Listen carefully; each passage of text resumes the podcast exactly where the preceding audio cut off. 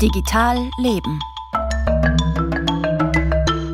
Künstliche Intelligenz ist nicht unfehlbar, betont der renommierte KI-Forscher Georg Gottlob von der Universität Oxford. Das hat er sogar schon am eigenen Leib erfahren, denn eine KI hatte ihn, zu seiner großen Verwunderung, als nicht kreditwürdig eingestuft. Vor kurzem hielt Gottlob in Wien einen Vortrag zum Thema künstliche Ignoranz. Ulla Ebner hat mit ihm darüber gesprochen. Als Professor der renommierten Universität Oxford verdient man ja eigentlich ganz ordentlich. Doch als sich der KI-Forscher Georg Gottlob eine neue Kreditkarte zulegte, staunte er nicht schlecht. Ich war aber sehr enttäuscht, wie ich den Kreditrahmen gesehen habe. Der war nämlich nur 500 Pfund. Was kann man mit 500 Pfund machen, wenn man mit einer Familie auf Urlaub fährt? Nach zwei Tagen oder drei Tagen ist das ausgeschöpft. Und dann steht man da im Hotel und ist nicht mehr kreditwürdig. Der Universitätsprofessor ging der Sache nach. Er wollte wissen, weshalb man ihn, trotz gut gefülltem Bankkonto, so knapp bei Kasse hielt. Die Bank wusste es auch nicht. Denn die Berechnung der Kreditwürdigkeit war an eine Agentur ausgelagert. Die Agentur hatte auch keine Ahnung. Dann haben sie gesagt, wir haben das beste System für künstliche Intelligenz. Das hat diese Entscheidung getroffen ja, und wollten mir nichts mehr weiteres sagen. Erst einige Wochen später kamen die Agenturmitarbeiter drauf. Es hatte irgendetwas mit dem Haus in Oxford zu tun, das Georg Gottlob kurz davor gekauft hatte. Und da wurde dem Professor einiges klar. Denn vor ihm hatte dort ein junger Mann gewohnt mit zweifelhafter Zahlungsmoral. Ständig flatterten noch dessen Mahnungen ins Haus. Und da hatte das neuronale Netz geschlossen, wenn man mit jemandem im selben Haus wohnt, der keine Rechnungen bezahlt, ist man wohl selbst auch unverlässlich. Dieses Haus ist verwunschen, weil es eine elektronische Spur zugelegt bekommen hat durch diesen Burschen, der nicht so kreditwürdig war, die das Haus nicht mehr ablegen kann. Ist eine Sippenhaftung für Vormieter, Mitbewohner oder Familienmitglieder eigentlich fair? Nein. Aber KIs kennen keine Fairness.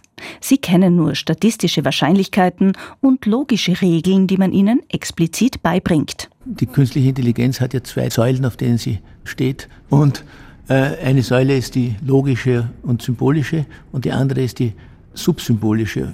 Sagen, es wird nichts gerechnet, es wird nicht keine Logik verwendet, sondern es wird einfach das ausgespuckt, was das neuronale Netz als das Wahrscheinlichste ansieht. Umgelegt auf einen Schachcomputer würde das bedeuten, auf der symbolischen Ebene lernt die KI die Spielregeln. Auf der subsymbolischen Ebene analysiert sie Milliarden von Schachpartien und merkt sich, welche Kombination an Zügen bisher am erfolgreichsten war. Schachcomputer konnten erst gegen menschliche Spieler gewinnen, als sie auf dieser subsymbolischen Ebene trainiert wurden.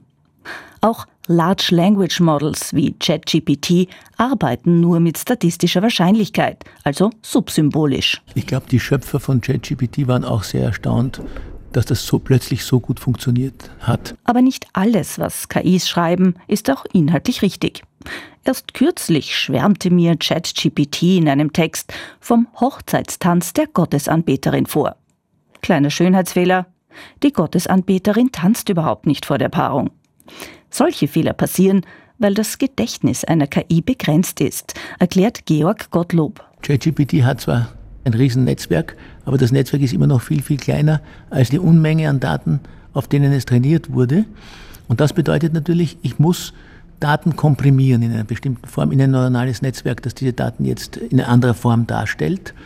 Und durch Kompression gibt es immer Informationsverlust. Und da muss Information rekonstruiert werden und dann nimmt man meistens durch Ähnlichkeit. Was ist ähnlich? Und es gibt halt Insekten, die ähnlich sind wie Gottesanbeterinnen und die dann tatsächlich so einen Hochzeitstanz aufführen.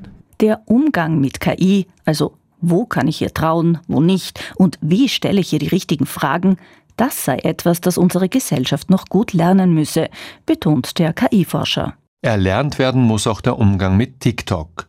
Die Plattform steht erneut unter Kritik, diesmal von Amnesty International. Die Menschenrechtsorganisation wirft TikTok vor, aufgrund seines Empfehlungssystems Depressionen oder Suizidgedanken vor allem bei jungen Leuten noch zu verschlimmern. In einem Versuch hatte Amnesty gezeigt, dass Menschen mit psychischen Problemen nach drei bis zwanzig Minuten auf der Plattform nur mehr problematische Inhalte angezeigt werden, die eine Abwärtsspirale einleiten.